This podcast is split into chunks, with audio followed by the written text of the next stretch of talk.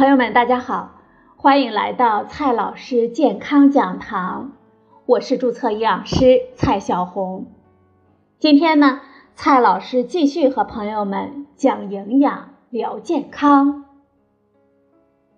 今天我们聊的话题是：降糖食物真的靠谱吗？数据显示，中国成年人糖尿病的患病率为百分之十一点六。患者人数达到了1.14亿，不到十个成年人当中就有一个糖尿病患者，每两个成年人当中就有一个属于糖尿病前期。中国呢，已经成为全世界糖尿病第一大国，所以越来越多的人开始注意饮食和控制血糖。在我们的朋友圈当中。我们经常会看到很多宣称能够降血糖的降糖食物的名单，像苦瓜、南瓜、西兰花等等，这些食物呢都经常出现在这个名单里。商家们也看准了降糖的商机，开发出了各种降糖食品，像降糖奶粉、降糖茶、降糖饼干等等，以吸引我们消费者的眼球。这降糖食物真的靠谱吗？吃了它们真的能够降血糖吗？我们可以想吃多少就可以吃多少吗？今天呢，我们就来聊一聊降糖食物。首先呢，先来盘点一下网络上常见的六种降糖食物吧。第一种食物呢，是我们常见的苦瓜。众多降糖食物当中，苦瓜呢可能是名气最大的，但是实际上，吃苦瓜并没有降血糖的作用。目前说苦瓜能够降血糖，主要是因为苦瓜素，但是呢，关于苦瓜素的研究大多都是一些动物研究的证据，几乎呢没有什么人体证据。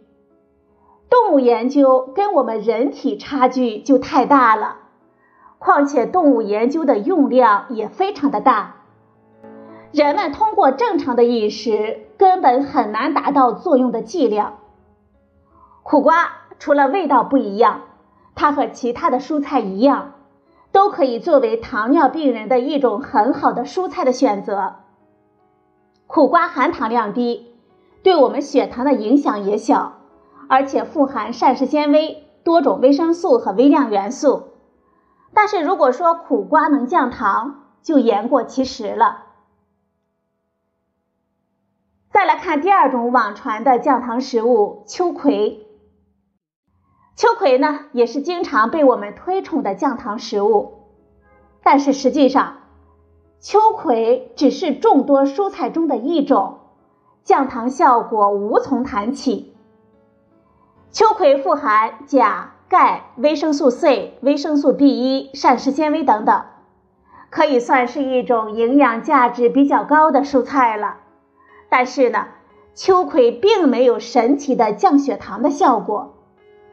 虽然也有研究表明，秋葵里的提取物秋葵素对于治疗试验动物的糖尿病和糖尿病肾病有一定的效果，但是呢。它跟苦瓜差不多，这些研究几乎也都是经过提取浓缩之后用在试验动物的身上的。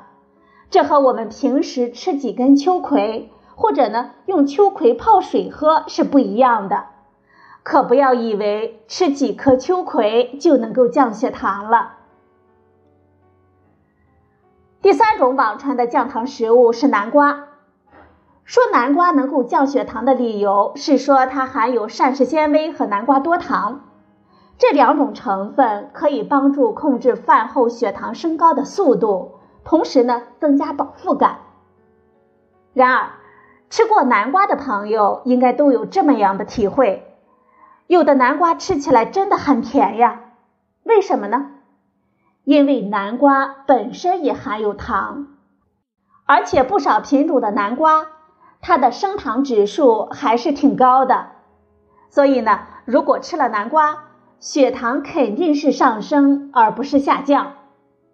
特别是那种比较甜、比较面的老南瓜，它的含糖类比较多，不仅不能降血糖，如果我们吃的时候不注意同时减少主食的量，很容易升高我们的血糖。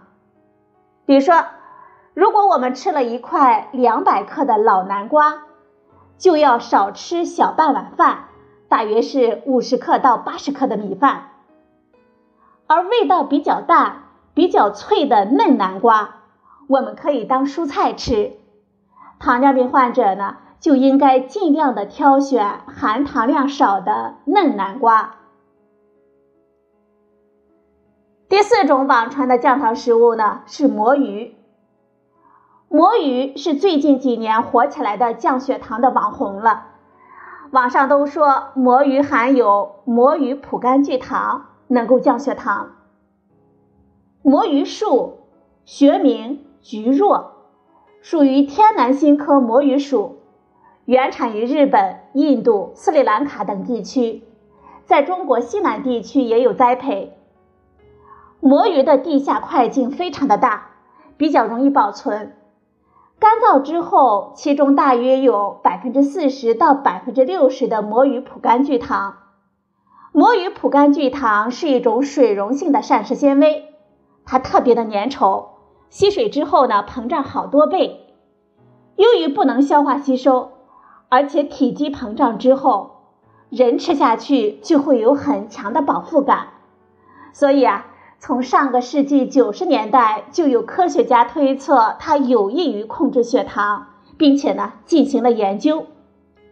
但是啊。目前的研究证据呢还是太少了，毕竟含有膳食纤维的食物有很多，控制血糖的关键呢还是控制我们总能量的平衡。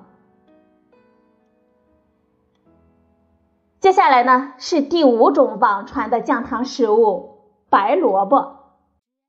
有一种说法称，白萝卜含有辅佐降糖的芥子油。能够帮助我们分解脂肪和淀粉，有助于我们降血糖。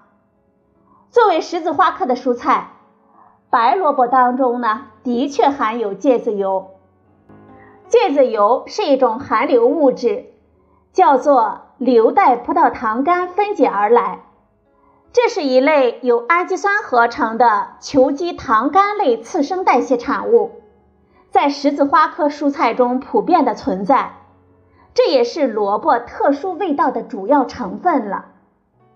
不过呢，目前并没有证据显示它能够降血糖，甚至呢，还有一些流行病学的研究发现，膳食芥子油的摄入还与糖尿病的风险升高有关。再来看第六种网传的降糖食物西兰花，有说法称西兰花呢富含铬元素。能够改进糖耐量、降血糖。铬是一种蓝白色的多价金属元素，占地球地壳总质量的百分之零点零二，广泛的存在于自然界的环境当中，主要是以三价铬和六价铬的形式出现。这六价铬呢是有毒的，是公认的致癌物。大气、水以及食物中的铬，主要是。三价铬。上个世纪的五十年代，有科学家在做大鼠试验的时候，发现，在饲料中加入含铬酵母浓缩液之后，大鼠的糖耐量得到了恢复，进而提出了所谓的葡萄糖耐量因子的概念。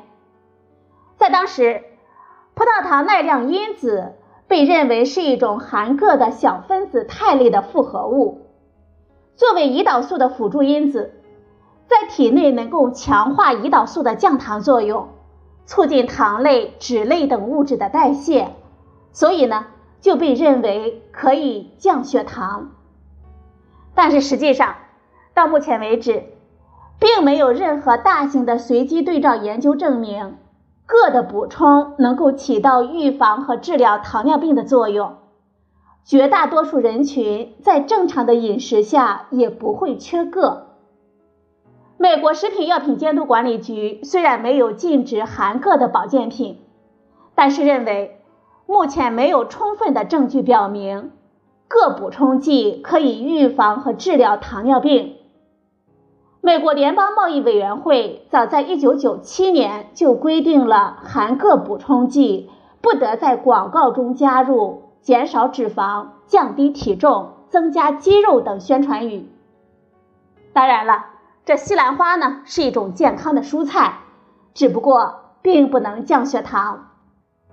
说了这么多的网传的降血糖的食物，真的存在降血糖的食物吗？其实，世界上根本没有直接降血糖的食物。实际上，只要我们吃东西，我们的血糖就会升高，因为任何食物都含有热量，只要被我们人体消化吸收之后，必定会使我们的血糖上升。除了白开水，所以呢，没有直接的降血糖的食物。食用之后会降低血糖的食物也是不存在的，但是不同的食物它的消化吸收的速度，引起我们血糖升高的速度是有快慢的，有的升糖慢，有的升糖快，有的升糖幅度小，有的升糖幅度大，这就是我们通常所说的升血糖指数。血糖指数小于五十五的是低血糖指数食物，五十五到七十的是中升血糖指数食物，高于七十的就是高升糖指数食物了。现在呢，很多流传的所谓的降糖食物，实际上是指血糖指数低的食物。血糖指数低的食物在我们食用之后。血糖的升高速度较为缓慢，有助于我们控制血糖，但是呢，也不会降低我们的血糖。你可能会问，哪些食物升血糖指数比较低呢？通常来说，粗粮、豆类、乳类以及蔬菜都是低血糖指数的食物，而糖类以及糖类制品，像甜点。米面食品像馒头、面包，方便食品像薯片、饼干等等，大多为高血糖指数的食品。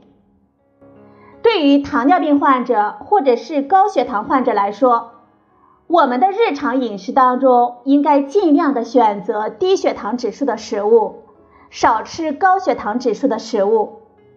糖尿病患者的饮食。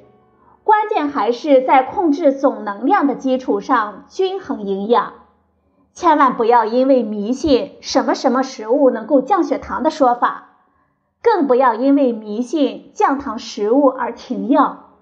该吃降糖药的时候，咱们一定要继续吃。最后呢，我们来总结几句。苦瓜、秋葵、南瓜、魔芋、白萝卜、西兰花等等都是健康的食物，但是并没有降血糖的功效。所有的食物都是有能量的，我们食用之后都会升高我们的血糖。不同食物消化速度升高血糖的速度会不同，通常可以用血糖指数来区分。升血糖指数低的食物，消化吸收速度慢。引起血糖升高的速度更慢。糖尿病患者及高血糖人士可以尽量优先选择低血糖指数的食物，少吃高血糖指数的食物。大家呢不要迷信降糖食物，该遵医嘱的时候还是要遵医嘱。好了，朋友们，今天的节目呢就到这里，谢谢您的收听。我们明天再会。